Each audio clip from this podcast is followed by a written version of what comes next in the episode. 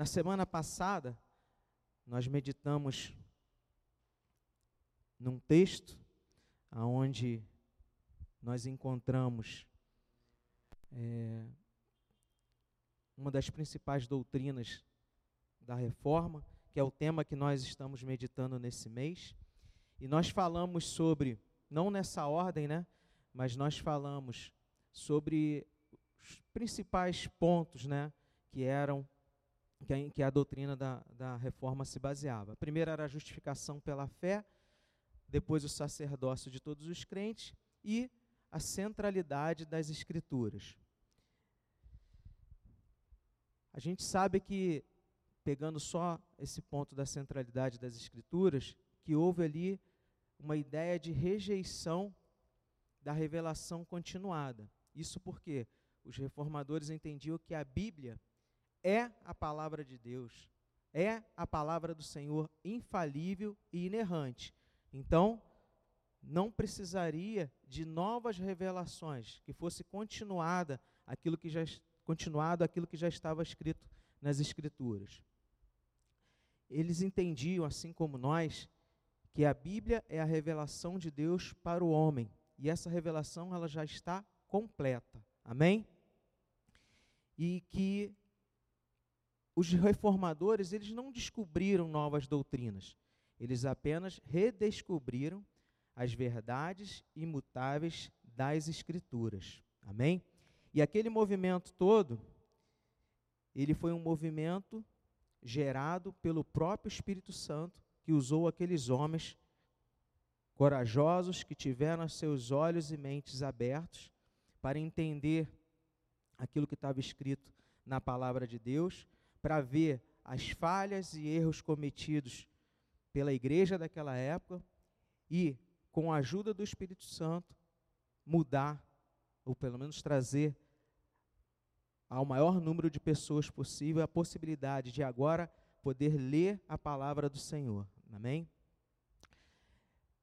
Hoje nós vamos falar sobre, continuar nesse texto de Romanos, mas pegando mais um, um, um ponto da revelação geral, que fala de um Deus irado com a impiedade e injustiça dos seres humanos, e esses seres humanos, esses homens que são impiedosos, injustos, eles são indesculpáveis diante do Senhor. Por isso eu peço que você abra a sua Bíblia no livro de Romanos, capítulo 1, a partir do versículo 18.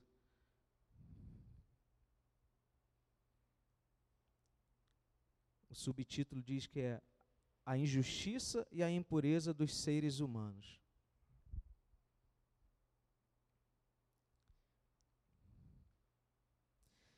Na primeira parte, né, da semana passada, a gente viu essa revelação especial dada através da palavra do Senhor, do Evangelho, que nós hoje temos acesso. Diz assim o versículo 18, do capítulo 1: A ira de Deus se revela do céu contra toda a impiedade e injustiça dos seres humanos que por meio da sua injustiça suprimem a verdade. Pois o que se pode conhecer a respeito de Deus é manifesto entre eles, porque Deus lhes manifestou.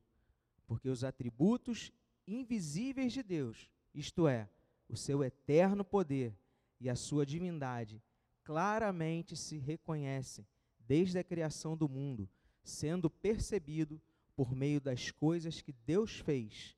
Por isso, os seres humanos são indesculpáveis. Amém? A gente lê logo no, no início desse versículo 18, que fala sobre a ira de Deus. Essa ira de Deus não é a mesma ira que nós, seres humanos, temos, uma ira vingativa. Não. O Senhor, Ele é plenamente santo e justo, e ele não aprova aquilo que não esteja em conformidade com seu caráter. Amém? Falar da ira de Deus significa que significa falar da sua justiça. Dessa forma, quando você vê na Bíblia a Bíblia chama a ira de Deus, quer dizer, ela quer dizer que é a manifestação da justiça de Deus. E nós sabemos que o nosso Deus, ele é justo, ele é fiel. Não é como nós, que achamos que somos justos, mas cometemos muita injustiça. A Bíblia aqui ela deixa muito claro que essa justiça de Deus, ela é imutável, ela é fiel. E o Senhor, que é justo, que é santo, ele podemos dizer, ele odeia o pecado. E a gente sabe que o pecado ele traz consequências para nós, traz consequências eternas, não só na nossa vida aqui na terra, quando nós erramos, quando nós falhamos, quando nós cometemos coisas que sabemos que desagrada a Deus, a gente vai colher fruto desse pecado, mas o pecado ele também vai nos tra trazer implicações eternas. A gente vê quando Adão e Eva desobedeceram a Deus lá no Éden, essas consequências foram terríveis, consequências que afetaram toda a criação. Então, Deus, que é justo, ele não se agrada do pecado. Por isso, a sua ira, por isso ele é justo para aplicar a sua ira. Em Gênesis, não, em Gênesis não, em Romanos 6:23 diz que o salário do pecado é a morte. Então, o pecado traz consequências para nós. O pecado ele é terrível, aqui na terra quanto na vida eterna. A morte como consequência do pecado é apenas, não é apenas uma morte física, mas também uma morte espiritual que também resulta na morte eterna. Olha o quanto isso é terrível, o quanto isso é grave, o quanto isso traz para nós consequências que são terríveis, devastadoras. Então, temos que tomar muito cuidado naquilo que fazemos, naquilo que praticamos, naquilo que eu sempre falo aqui, nós precisamos ter a preocupação de agradar a Deus em tudo que nós fazemos. Tudo aquilo que nós vamos fazer, tudo aquilo que nós estamos pensando em fazer. O Senhor se agrada disso. Isso vai agradar a Deus, isso vai engrandecer o nome do Senhor, isso vai trazer glória ao reino dos céus. Precisamos ter esse cuidado, amém? Então, se todo pecado merece ser punido, é a ira de Deus que executa essa punição de forma justa, amém? Mas aqui também é importante enfatizar que nesse derramamento da ira de Deus, Deus não age de forma parcial ou tendenciosa. Não. Ele não é, como eu disse, como nós que agimos de forma parcial, tendenciosa, deixamos a ira tomar conta de nós. Antes de vir para cá, eu estava vendo uma, uma cena, um vídeo de um acidente de, de, de, trânsito, aonde os dois homens brigavam, brigavam, um amassando o carro do outro com a vara, com ferro, sei lá, com metal. E esse homem que estava dentro do carro tão irado que ele não mediu as consequências de dar ré no carro, jogar o carro contra o outro homem, espremendo ele contra o outro carro. Esse homem saiu mancando porque a perna já estava quebrada, ele mesmo assim deu ré e foi de novo para cima do carro. Então você vê que vai tomando conta quando você vai dando lugar, né? É uma ira que ela é terrível. E o nosso Deus não é essa ira, ela não é tendenciosa ou parcial. É uma ira baseada na justiça de um Deus que é criador de todas as coisas, um Deus que tem o controle de todas as coisas, um Deus que governa todas as coisas. Então, quando nós ouvimos falar sobre a ira de Deus, nada mais é do que a sua justiça sendo aplicada. Amém? E ela fala aqui, nesse versículo, que se revela do céu, ou seja, lá do alto, aonde esse Senhor mora, aonde esse Senhor governa, aonde ele pode ver todas as coisas, onde nada fica encoberto diante dele. Nós não podemos dar o nosso jeitinho, sabe? Enganar, ah, não foi bem assim, não aconteceu isso. Não. Esse Senhor que aplica a sua ira, que aplica a sua justiça, ele vê tudo lá do alto. Amém? E o mais importante aqui, essa ira, ela é contra a impiedade e a injustiça dos seres humanos. Ou seja, a impiedade, o que, que quer dizer isso? Aquele que é ímpio, sem fé, aquele que não ama a Deus, aquele que é impiedoso e injusto, ou seja, ele não tem justiça, ele age de forma injusta. A ira de Deus se revela contra essas coisas. Não porque ele é vingativo, como eu disse, como nós, como esse exemplo que eu dei. Não porque ele é vingativo, mas porque ele é justo, fiel à sua palavra, a ele mesmo. Amém? E também diz que o texto que os homens eles suprimem ou tentam suprimir essa verdade lá, ó. A ira de Deus se revela do céu contra toda impiedade e injustiça dos seres humanos, como nós vimos, por meio da sua injustiça, os homens, né, suprimem a verdade. Ou seja, os homens cientes dessa verdade tentam de todas as formas esconder, ocultar, reprimir essa verdade e ao mesmo tempo amenizar os seus erros.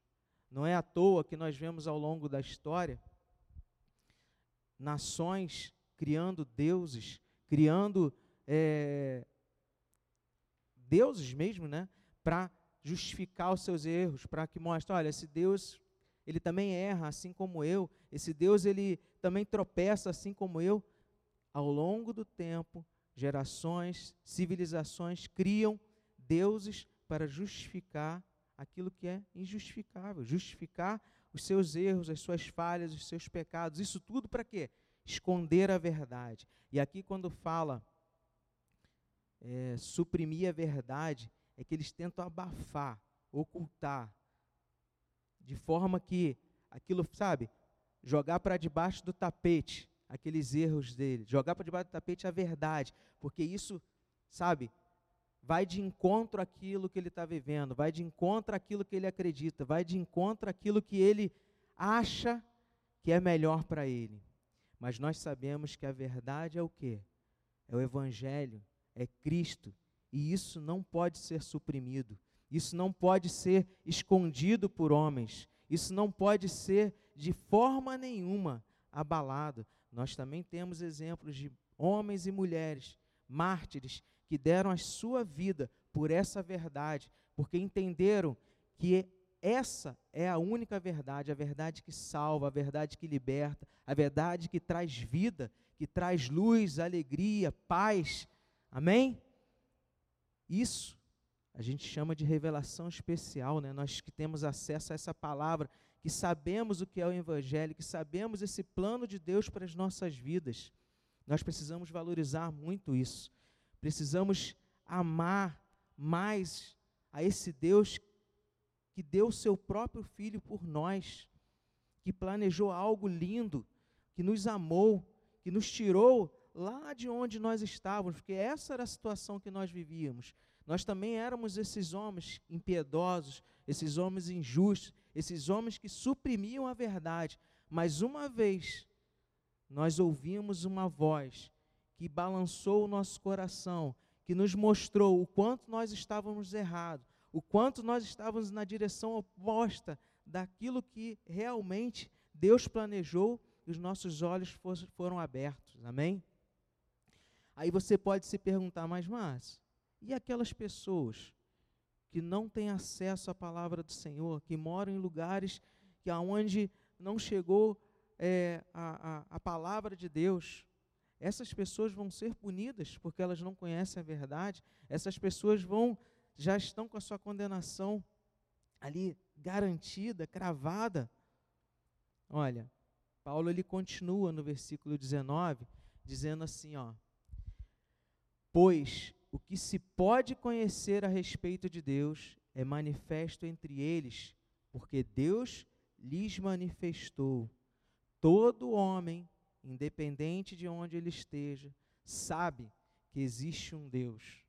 Ele sabe que existe uma divindade maior do que ele, e por isso ele tenta de alguma forma apaziguar a ira dessa divindade, né? Isso é inato do ser humano. Então, é por isso que a gente vê ao longo da história, né, povos que adoram diversos deuses e praticam rituais na tentativa de justificarem seus erros, na tentativa de aplacarem a ira desse erro. O problema é que o homem tenta o tempo todo criar atalhos para fugir dessa realidade, para fugir de que existe um Deus, sim, um Deus criador de todas as coisas, e isso está inato no ser humano. Só que ele tenta desviar, como eu disse, criando deuses fracos, deuses que não têm poder para libertar o homem dessa situação, deuses que não têm poder para sustentar e governar o universo como o nosso Deus. Amém?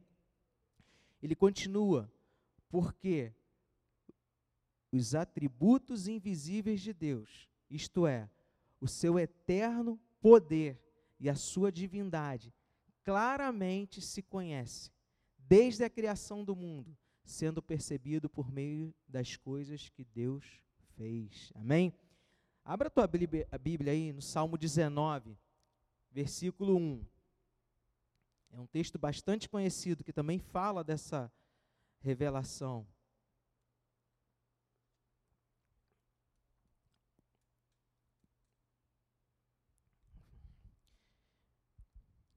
Salmo 19, 1. Diz assim, ó: Os céus proclamam a glória de Deus, e o firmamento anuncia as obras das suas mãos. Um dia cursa outro dia, e uma noite revela conhecimento a outra noite.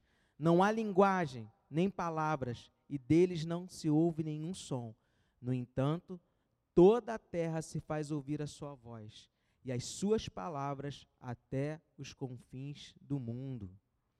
Então, através, de acordo com essa passagem, a existência e o poder de Deus podem ser vistos claramente através da criação, através da observação do universo. Amém?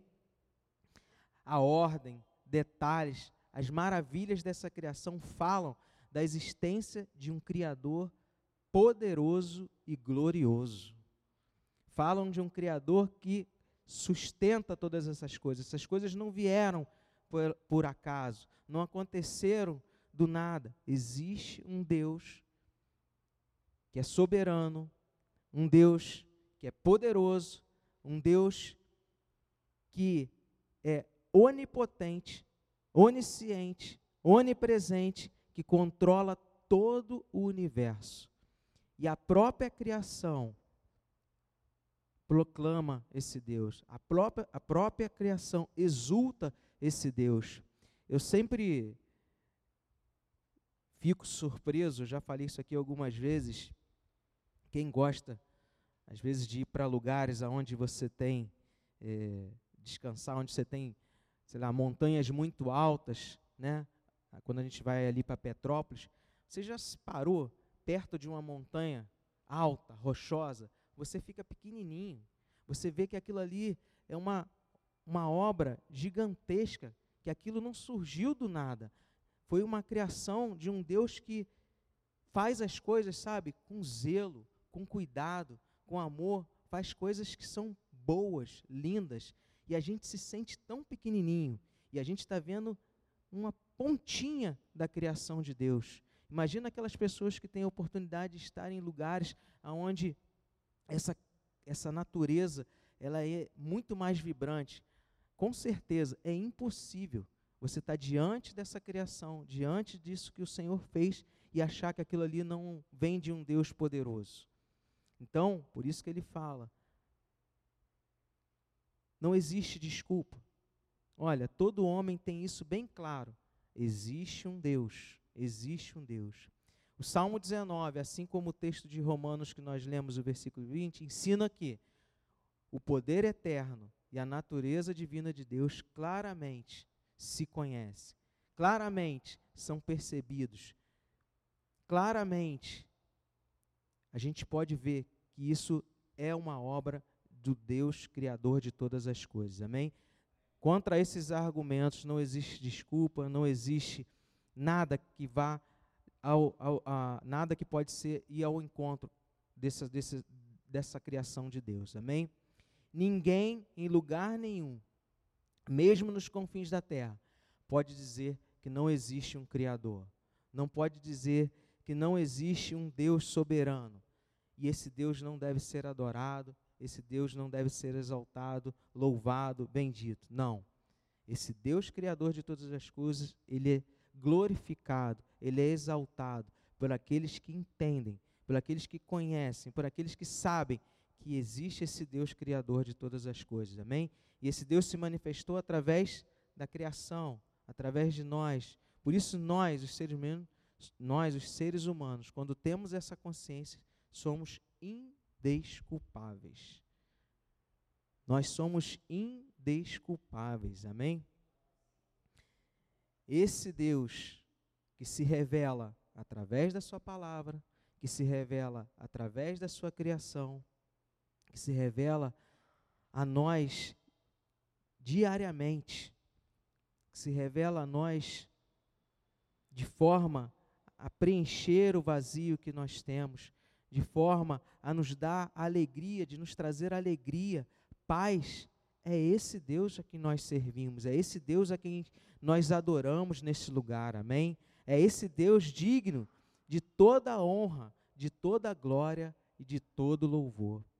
A reforma protestante do século XVI nos lembra uma coisa, nos lembra da necessidade e da importância de voltarmos às Escrituras, voltarmos à verdade que é a palavra do Senhor, voltar ao Evangelho, trazer à memória aquilo que o Senhor fez por nós, trazer à memória aquilo que é a verdade que liberta, trazer à memória que, um, que Jesus morreu por mim, morreu por você, trazer à memória o quanto nós não tínhamos mérito nenhum, o quanto nós não temos mérito nenhum para garantir a nossa salvação. Mostrar que nós precisamos diariamente das misericórdias desse Deus. E isso a gente só vai trazer à memória se nós constantemente voltarmos à Escritura, constantemente voltarmos à palavra do Senhor, estudando, lendo, meditando, buscando entender aquilo que o Senhor quer para as nossas vidas. Amém? Essa é uma das importâncias dessa reforma, para resgatar essa, essa verdade. Né? Ela deu a oportunidade àqueles irmãos da época que apenas ouviam a palavra que era pregada, mas ela deu a oportunidade àqueles irmãos da época de terem a Bíblia nas suas mãos, traduzida numa linguagem que eles pudessem entender, e através disso terem acesso à palavra do Senhor e às coisas lindas que esse Deus prometeu para cada um de nós.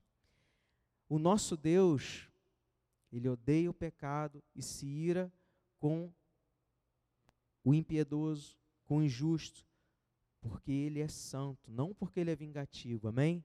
Não porque ele é um Deus mau, um Deus que nos pune, porque ele tem essa, esse desejo, não.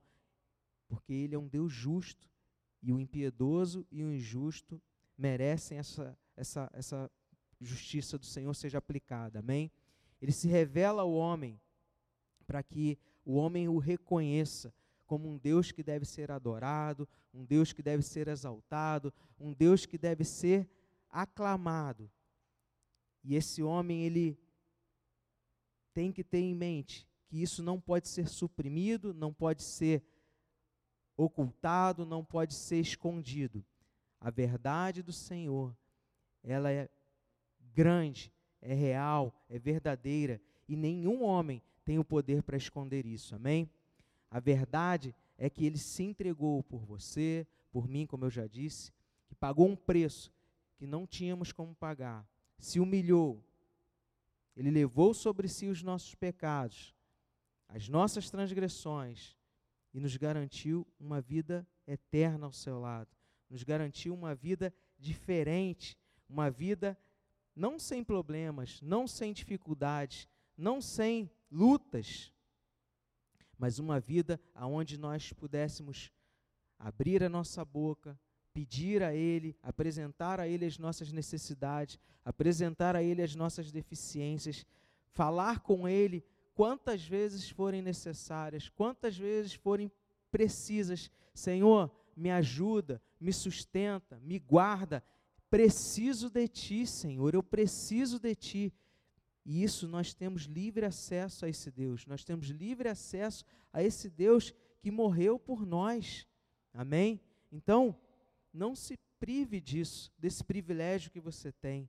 Não se prive de voltar a bus a, e buscar a esse Deus, buscar nele forças, buscar nele aquilo que você precisa, aquilo que você deseja, aquilo que você está necessitado.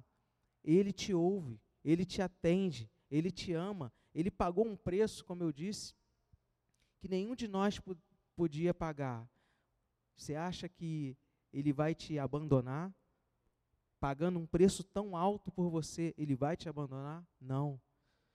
Esse Deus é o mesmo Deus que nós lemos na Escritura. Ele não é um Deus diferente da Bíblia e um Deus da nossa realidade. Ele é o mesmo Deus, ele é o único Deus. Ele não é um Deus inventado, não é um Deus criado por homens.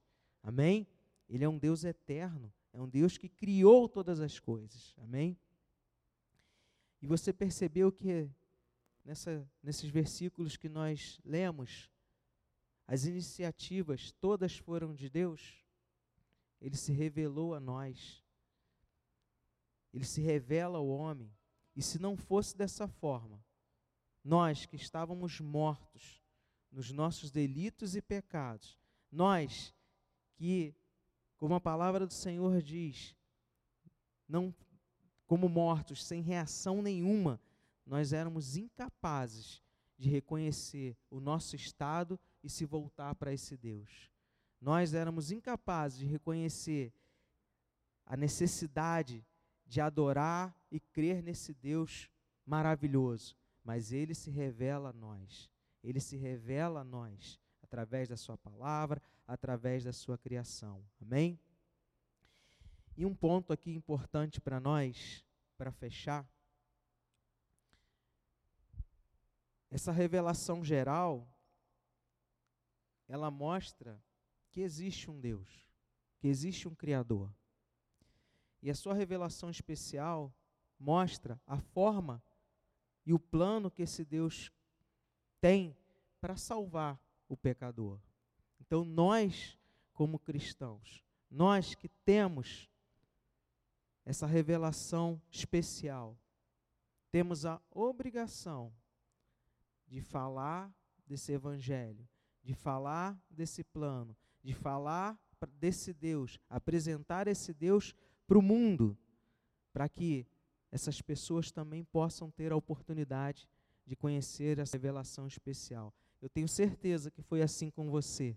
Eu tenho certeza que um dia você ouviu alguém falar de um Deus criador de todas as coisas, de um Deus que morreu por você, que pagou um preço alto para que você pudesse ter a vida eterna com Ele. E isso despertou em você esse sentimento de querer conhecer, de querer entender mais desse Senhor Jesus, de entender mais desse plano. Então, nós, como cristãos, como filhos desse Deus, que fomos adotados como corredeiros, temos a obrigação de ir por esse mundo, pregar o Evangelho a toda criatura. Precisamos falar mais de Deus para as pessoas que estão ao nosso lado. Precisamos falar mais de Deus para as pessoas que estão próximos a nós. Precisamos ter esse amor para com o próximo. Precisamos falar das maravilhas que o Senhor fez nas nossas vidas, porque eu tenho certeza que o Senhor até aqui tem nos sustentado, até aqui Ele tem nos garantido tudo aquilo que nós precisamos para a nossa subsistência, tudo aquilo que nós precisamos para viver nesse mundo. Ele não tem nos abandonado, Ele tem nos sustentado dia após dia. Amém? Então, precisamos espalhar as boas novas, precisamos falar das boas novas para esse mundo. Revelar esse mundo que, como nós vimos, sabe, conhece que existe um Deus que criou todas as coisas. Só que ele tenta criar atalhos, ele tenta se desviar da verdade, ele tenta criar deuses que não vão suprir o vazio que tem dentro dele. Mas nós que temos a solução, nós que temos um Deus que é o Deus que pode mudar a vida daquelas pessoas, nós temos sim que falar desse amor do Senhor. Precisamos falar desse amor do Senhor. Amém?